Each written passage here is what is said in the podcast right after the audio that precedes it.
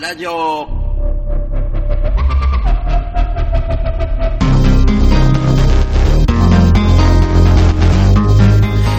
さて皆様こんばんは。シンガーソングライター大五郎です。ガットラジオ。の時間でちょっと小声でお送りしておりますがえー、今ですね新千歳空港えー、便がですね。0時10分、えー、24時10分になります。この後、えー、あと2時間ぐらい時間があるんですけれども、えー、まあ、放送した後ですねフードコート行ってちょっと、まあ、お風呂入るなり、まあ、温泉があるんですけども行こうかなと思ってたんですけど、えー、北海道地震の影響でフードコート24時間やってるところも全て閉鎖されていてですね今、閑散としております、えーと、普段の10時っていうのがどういう状況かわからないので、えー、僕はちょっと今、え中央のですね、えー、ちょうど、えー、新千歳空港中央のフードコートの入り口そして、えー、普段やってるだろうお店などの、えー、ところに来て、えー、放送しておりますが、えー、皆さん飛行機を待つ人たちで、えー、自販機以外何もない状態が続いております、えー、しーちゃんこんばんは。こんばんはです、えー、みつぐさんこんばんは。まだ北海道にいますね、えー、参加3日間の今回は、えー、滞在で、あのー、3連休だったので土曜日からえー、来ておりますが、まあ、今回の北海道、本当にねいろいろと、えー、まあ、あの行く前から迷うこともありましたけどやっぱりね旭川 FM 今日出させてもらいましたリベールの、えー、旭川リベールの旭川 FM、えー、リベール、えそこの、え上条健さんがですね言ってました通りやっぱりあのみんな北海道来てっていうことなんですよね、えなのでねあのキャンセルとかねそういうのが多くてちょっと困っているというのが現状らしいです、えー、キリンさんお疲れ様です、えー、そしてえ歌ったねして寝過ごさないでね。そうなんだよね長さんね。なんだからちょっとねあのー、微妙な時間だよね1時間半。だからちょっとそのガトラジの後もみんなにちょっと付き合ってもらってその空港の中をうろうろする放送みたいなのもちょっとやってみようかなみたいなね。えー、本当にね、もうあと自販機で飲み物飲むぐらいしかもう荷物預けちゃったので、えー、そうですね、11時半まで1時間ぐらいか、賞味。それで11時半ぐらいになったら中、空港の中入って、ちょっと、ね、準備してもいいのかな、空港の中じゃないや、えー、ゲート通ってね、えー、搭乗手続き済ませていてもいいのかななんて、ちょっと今、ふっと考えてたりします、えー、本当に北海道の皆様、えー、ありがとうございました。あの大変なね状態をこうちょっと伺わせないようなその北海道の人たちだったんですけどやっぱりちょっと千歳近くになってくるとそういうその傷跡みたいなものも残っていてで僕が今回一番衝撃を受けている状況がえー、今なんですよね、この新千歳空港で、まあ、ちょっと甘かったですね、あのいつも夜やっているものが全て閉鎖されているという、そうだよなとちょっと思いながらね。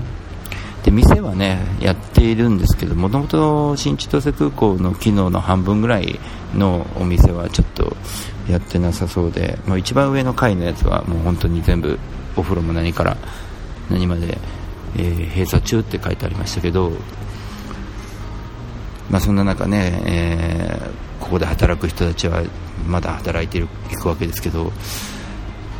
まあね、羽田行きの僕が乗る便よりまだ1つ遅いのがあるんでねちょっとそういうのもちょっと心配なんですけどね、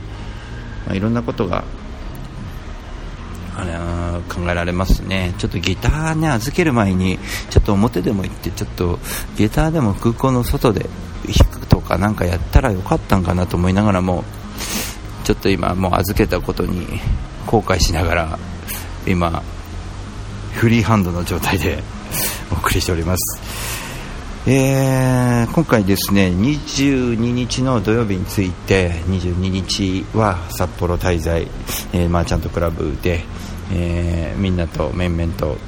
えー、宮の沢というところで、えーまあ、場所的には丁寧よりちょっと手前になる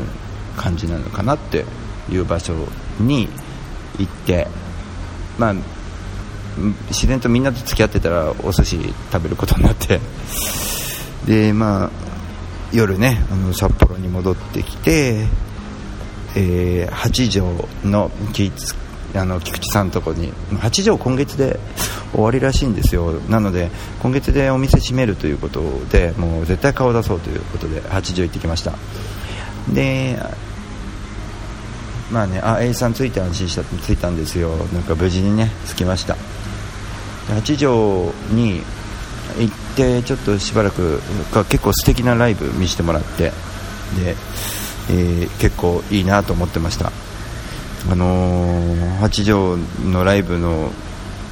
見てただけなのにちょっと話しかけたらミュージシャンとちょっとまたねつながったりとか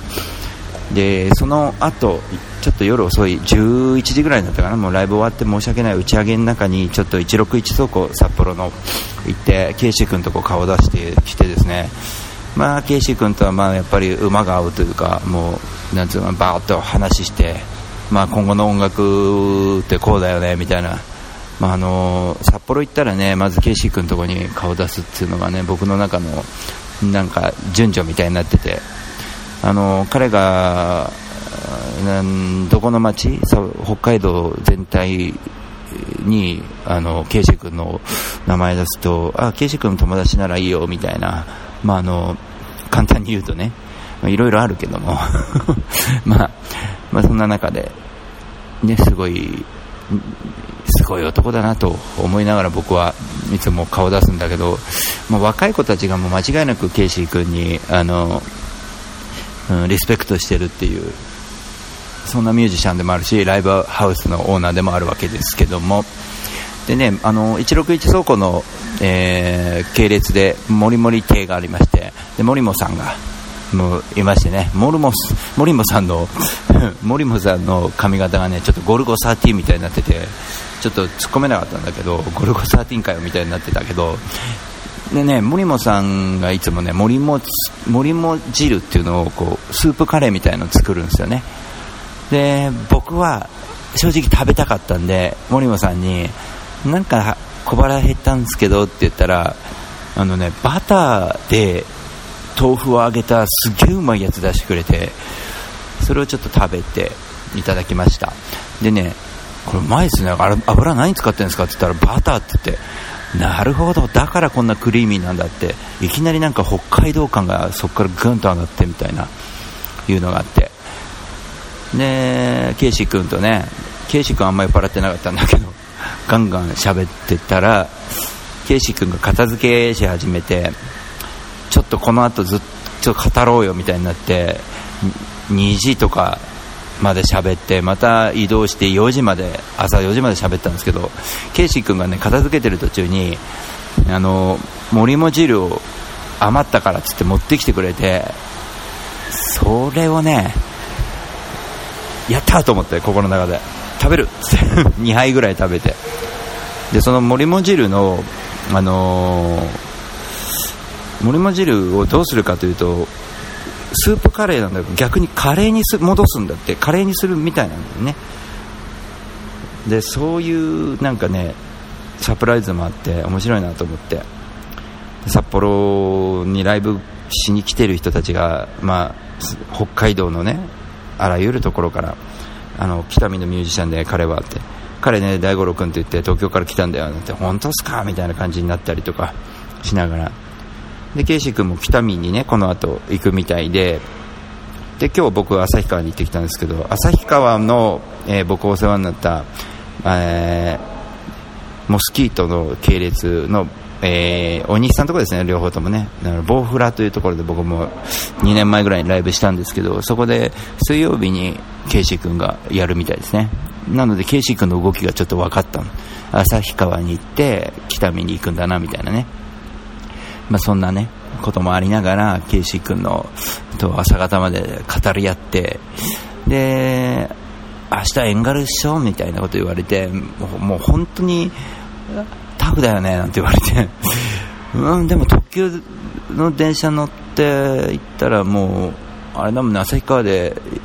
ゆかりさんがちょっと連れてってくれるから、僕はただ乗ってるだけなんでみたいな。でね、軽く言ってたんだけど、まあ、安田さんとゆかりさんのね、やうんと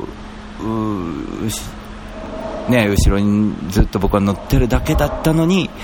遠かったんですよ、旭川から遠軽まで。なので、非常に申し訳ないと思いながら、本当に僕は運転一切しなかったんで、盛り上げてましたけど、後ろで。盛り上げてたんだか、うるさいんだかちょっと分からなかったですけども、まあ、ほぼほぼ全力で走って、やっとお昼に着いたみたいなね、感じでしたね。でそこで、まあ、遠軽着いて、まあ、僕、北海道一周した時に網走にわざわざ港さんがね連れてきてくれたあの坂本君のところ、えー、孫の手治療院でライブだったわけです、えー、大丈夫よ近い方。そう。すいませんね本当にね。でね、これちょっとまた話戻るみたいなんですけど、その坂本君、縁軽の坂本君となんで大五郎が友達なんだっていうところなんだけど、えー、湊さんが網走に連れてきてくれたんですよ。で、その湊さんは、えー、そもそも、えー、さっき言ってた札幌の八条の菊池さんが紹介してくれたんですよ。えー、北海道これから一周する、これ2年前の話ですよね。北海道これから一周するなら、ちょっと紹介するわと。あの網走行くなら湊君に頼むから今電話するねって電話してくれたんですよ。ちょうど A さんが僕の写真を撮ってくれたあの8畳のあの日ですね、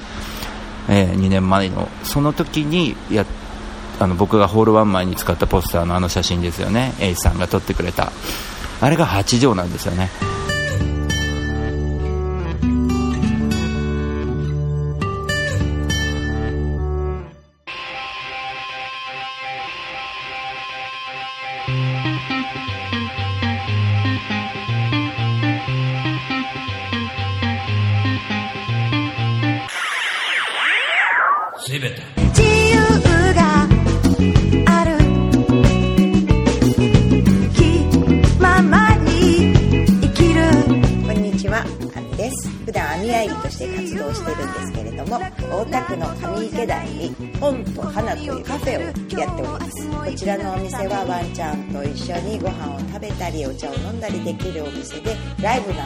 普段結構やっています。オープンは11時半クローズはだいたい7時ぐらいになっています。通してやってますのでぜひ遊びに来てください。よろしくお願いします。一瞬先は未知の世界風のように吹かれましょう愛のように風のほとりでに遊びに来てね。あなたのもと日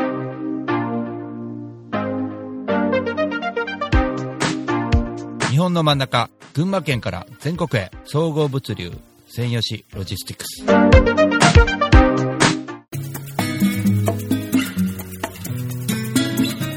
こんにちは。株式会社アイマーチャントの小川健太です。菅智明です。毎週日曜日に休日会議というビジネストーク番組を配信しています。居酒屋で話をするぐらいの感覚で、あまり硬くならずに楽しく収録しています。日曜日の一コマに加えていただけたら嬉しいです。ポッドキャストでの音声配信の他にブログ記事も書いてますので、Yahoo や Google などの検索エンジンで休日会議と検索してみてください。記事の中で大五郎さんも登場するかも。そうですね。はい。ということで、えーぜひぜひですね、休日会議をよろしくお願いします。よろしくお願いします。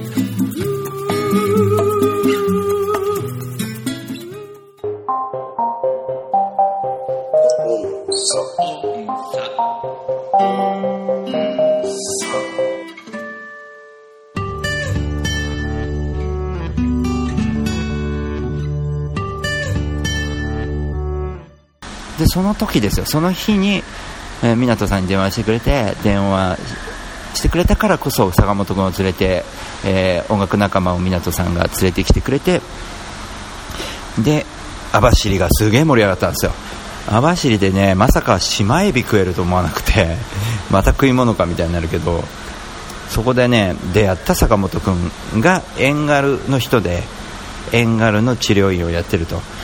で坂本君は1回大井町に来てくれたんですよ。東京に出てきてあのダルゴさん路上やりたいんですよ東京でっていうことで、えー羽田に行くんでなんつって。で大井町で待ち合わせして僕仕事帰りにですね一緒に路上やって。あの時はね B1 に連れてったかな。B1 に連れてって、えーちょっと演奏したりとかして。あとねあの大塚の海にも連れてきましたがね。オープンマイクがあるからっつって。まあ、そういう坂本君ですね。だから大塚の面々あの敦子ちゃんとかあたりとつながってるわけですよ。あとあの滋賀に帰っちゃった清田さんとも坂本君はつつながってるわけですよね。そういう僕が間に入るってことがすごく嬉しくてしかもその間に入ったことをそのケイシ君じゃないけどケイシー君の話をねそのするとですねケイシー君も間に入ったりしてみんなに紹介役みたいな形を取るのですごく僕もそういうのを勉強になって一緒にやろうかな僕はそういうことできる、えー人をつなげる役割みたいなことがちょっと坂本君通じてできたなと思ってあの時は嬉しかったわけですけど。えーなわけでですねあのその坂本君のエンガル坂本君のホームに行けたと。で治療院のね先生の顔をしてましたね彼は。もう完全にやっぱり自分のホームだとやっぱり治療院の先生だから。あのミュージシャンの顔というよりも治療院の先生の顔をしてやってましたね。まあそんなわけで、えー非常にあのー充実したねエンガルになりまして僕はもうそこでオープニングでまさかね遊びに行くということで行ったんですけどオープニングアクトということでイベントがイベントだけにね僕は出れないと思ってたんですけど釧路とエンガル VS みたいな、えーイベントだったのでそこで僕が一緒に、えー演奏させてもらうとは思わなくて非常に嬉しかったわけですね。みんなこれちょっと掃除機が今来てるんですけど聞こえてますかね？大丈夫ですかね？一応声張って頑張ってるんですけど。はい。聞こえていなかったらちょっと言ってください。えー、っとそれでまあエンガルの演奏を半分ぐらい聞いてちょっと泣く泣く帰ってですね。ただ旭川に帰る途中にねすげえいいことあったの。あのーえー大丈夫ですよ。キリンさんありがとうございます。そのね旭川と遠軽の間に、えー上川っていう町があるんですね。その上川っていうところでえーっとねあれキリンさんラーメン屋さんの名前なんつったっけ？ラーメン屋さんの名前は。えーっとままさきじゃねえや。ど忘れちゃったけど。あそこのラーメンねちょっとごちそうになってすごいうまくて。あれはすごい良かったなと思いますね。ああいう町あ清ね。ラーメン清ラーメン清に寄ってでラーメン食べて。あのーやっぱりちょっと旭川ラーメンにちょっと近いんだけど旭川よりちょっと遠軽寄りな味ここ閉鎖ですかもう？大丈夫ですか？遠軽寄りな感じで、えーそういう味をしてましたね。なので醤油からちょっとうんと一工夫みたいな味でしたここもう閉鎖ですか？あもう一回。はいご利用ですはい。23時にありましたら、あの B ゲート2階にあありがとうございます。あそこでたくさんおりますので、あじゃあ23時までに、あっちに行っとかないとダメってことですね。あわかりました。ありがとうございます、まあ、そんなわけでですねあの非常にいいえー、エンガルの旅だったわけですけどエンガルからえー上川に寄ってで上川の駅ってなかなかその一度は僕も汽車で通ってますが降り立つことはないなかなかないと思うんですよね。なのでその降り立ってねそういうラーメンを食べるっていうのがねあのなかなか僕みたいにあのよそ者がねそういうとこ行って 起伏この臨場感いい。今ちょっとねここ邪魔になるからちょっと待ってね。今移動する。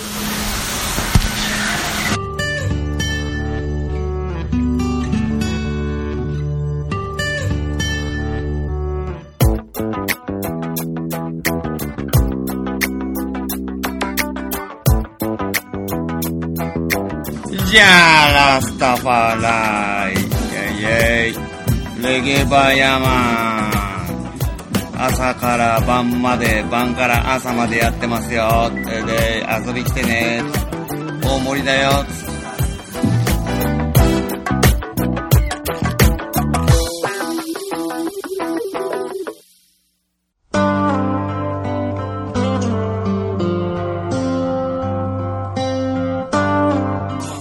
こんにちは。えー、相模の風レコード、石原です。どうも、大五郎さんにもいつもお世話になっております。相模の風レコードでは、えあの皆さんの CD を流通させるサービスとか、えーレコーディングをするというサービスもやっておりますので、ぜひぜひご利用ください。相模の風レコードで検索するとすぐホームページも出てきます。よろしくです。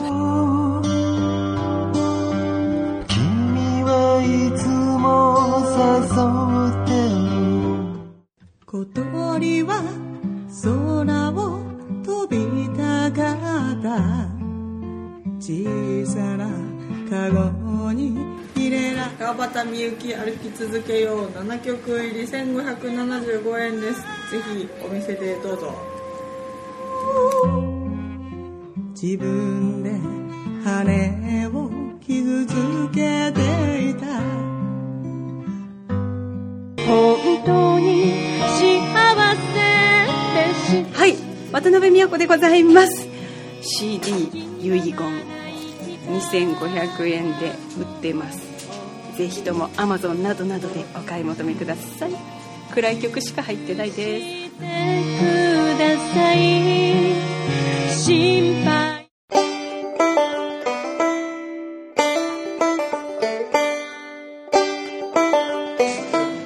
あどうも、えー、ポニーです。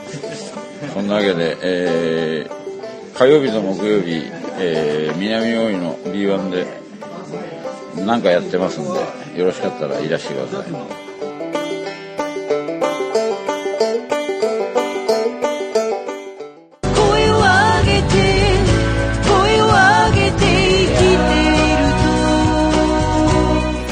ニューアルバム「今ここにいるということ」えー、Amazon、着歌、iTunes などなどで発売中でございます。よろしくお願いします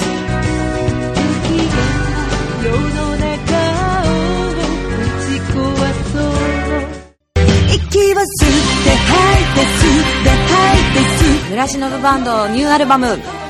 思い歌。全国 CD ショップや配信で。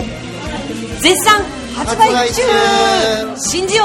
う日本。吸って吐いて吸って吐いて吸って吐いて吸って吐いて吸って吐いて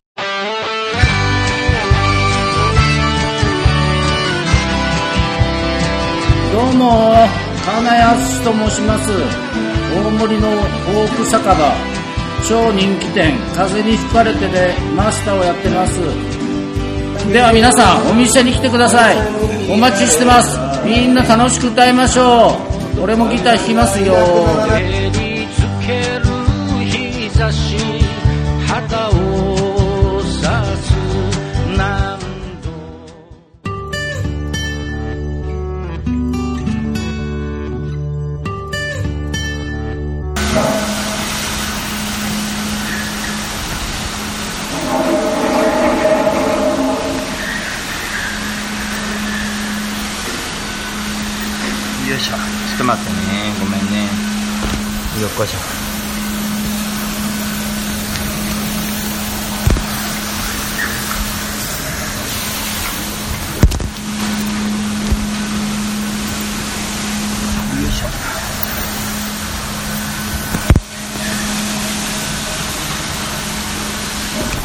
ごめんね靴脱いで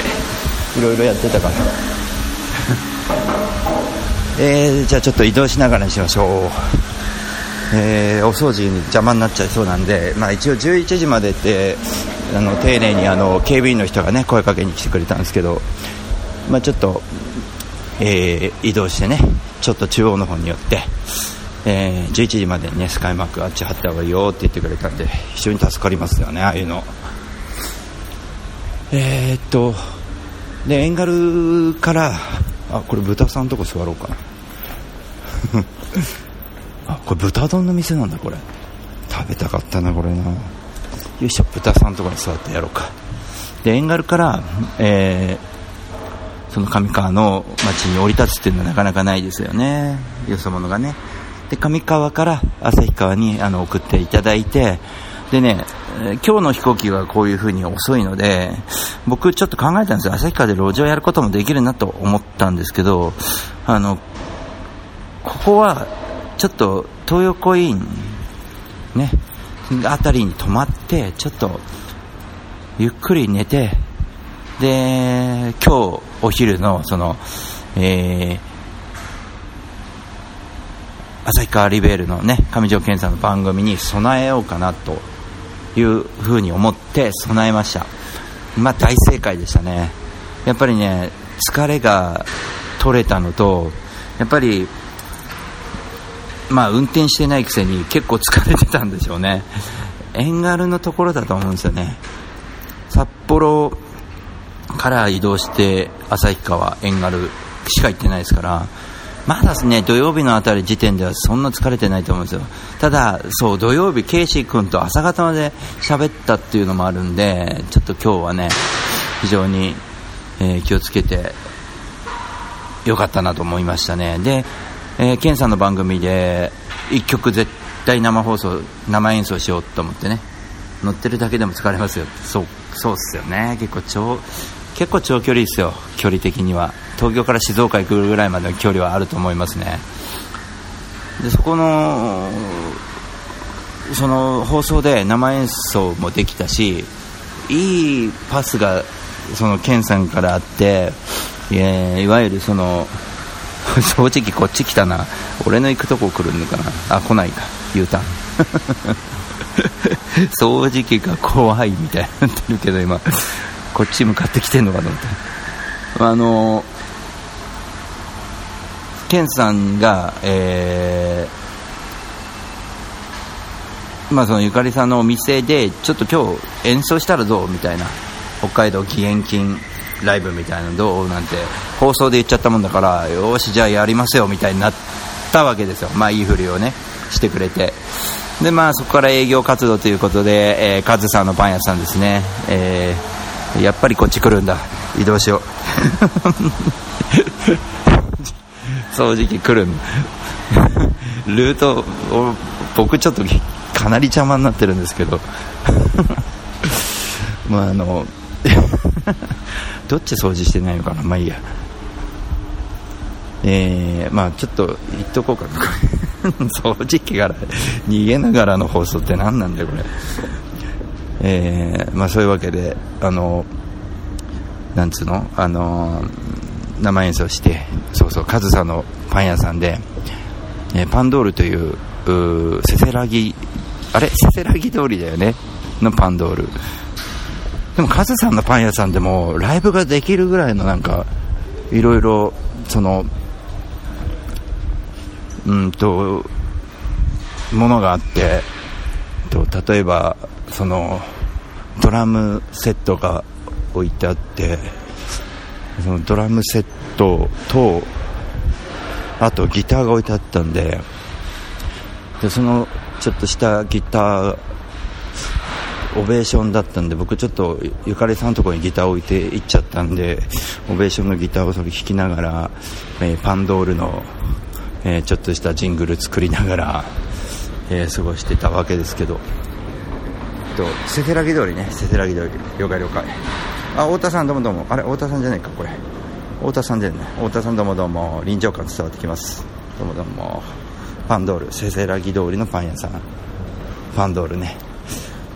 ここからシャッター閉まるって。じゃあここにいようかな俺な。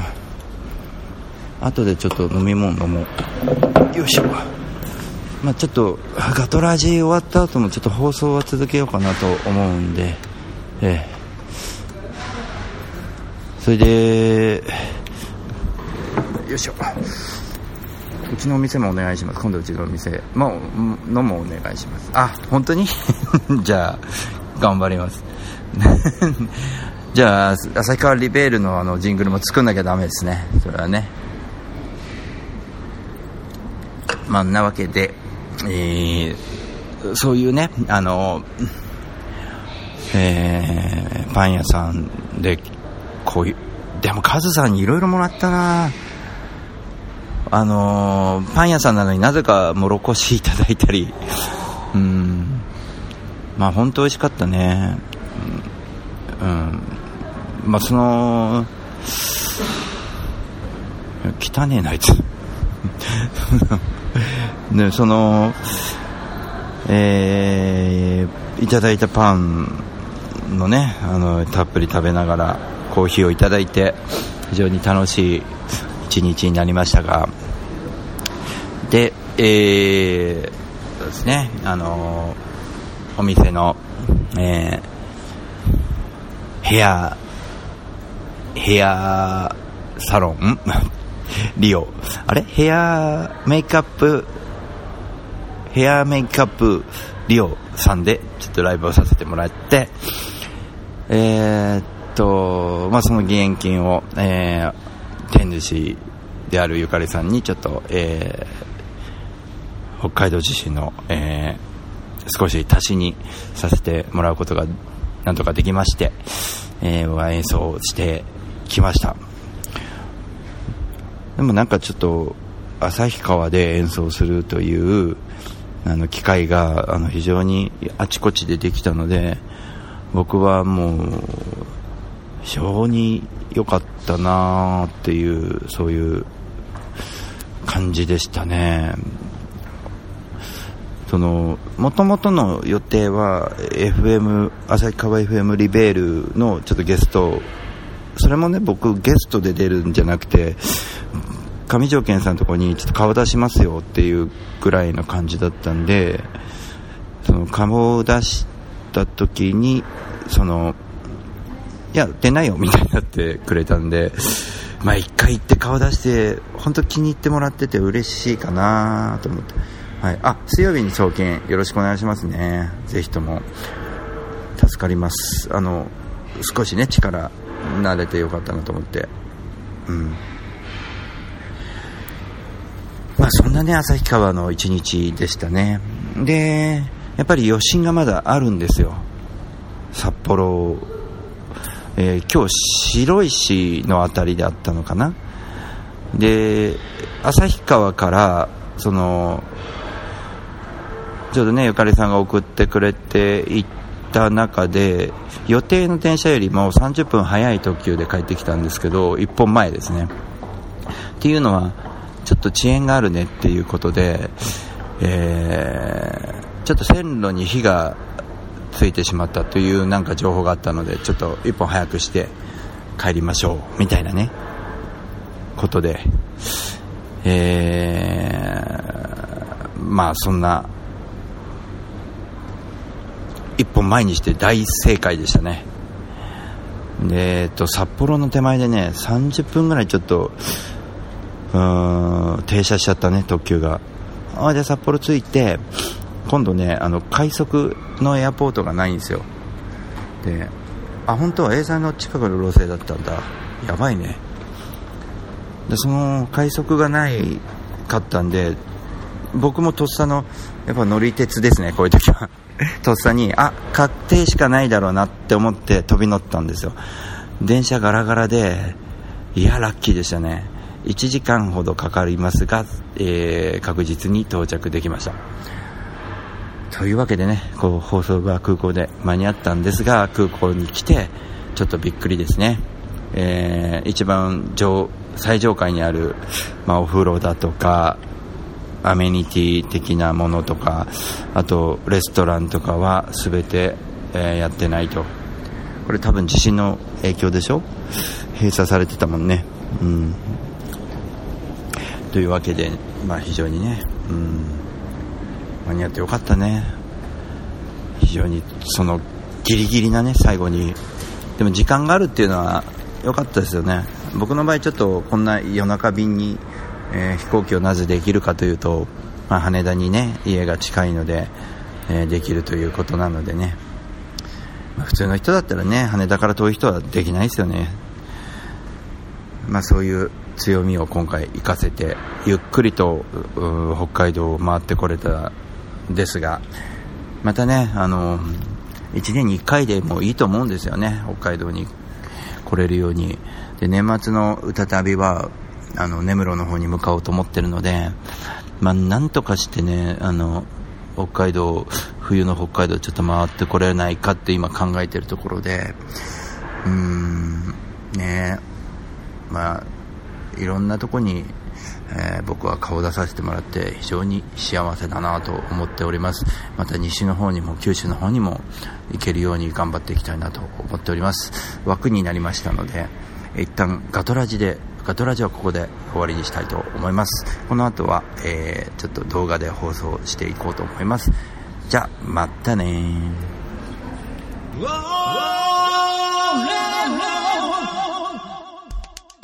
大五郎さんのコメント。大五郎さんのコメント。大五郎さんのコメント。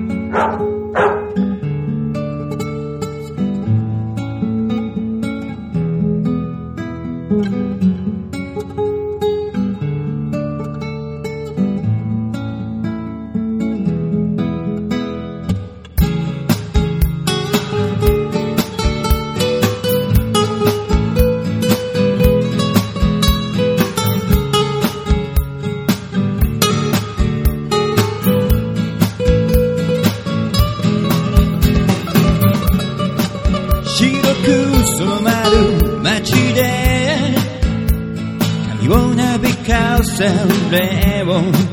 助手席の隙間君のお気に入り暖かいねパパさんの声は流れる人たちの心を癒して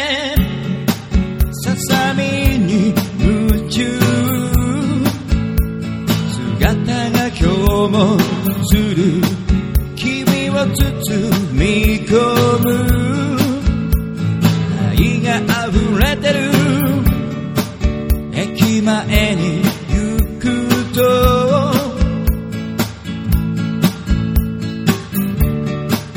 いつも見つめる。視線の先に何があるのだろう。俺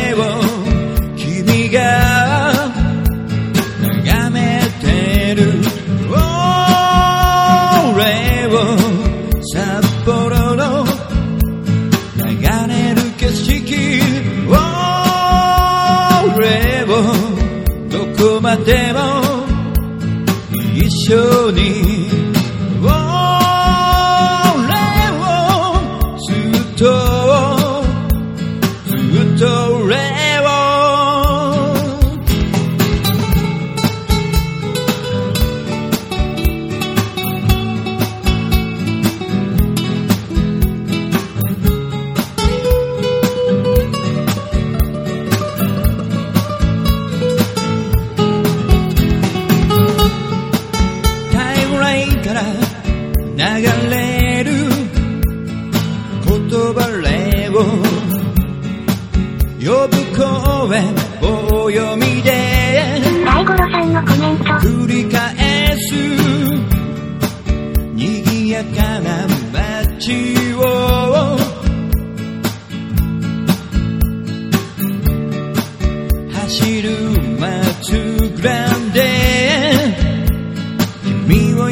しく包み込む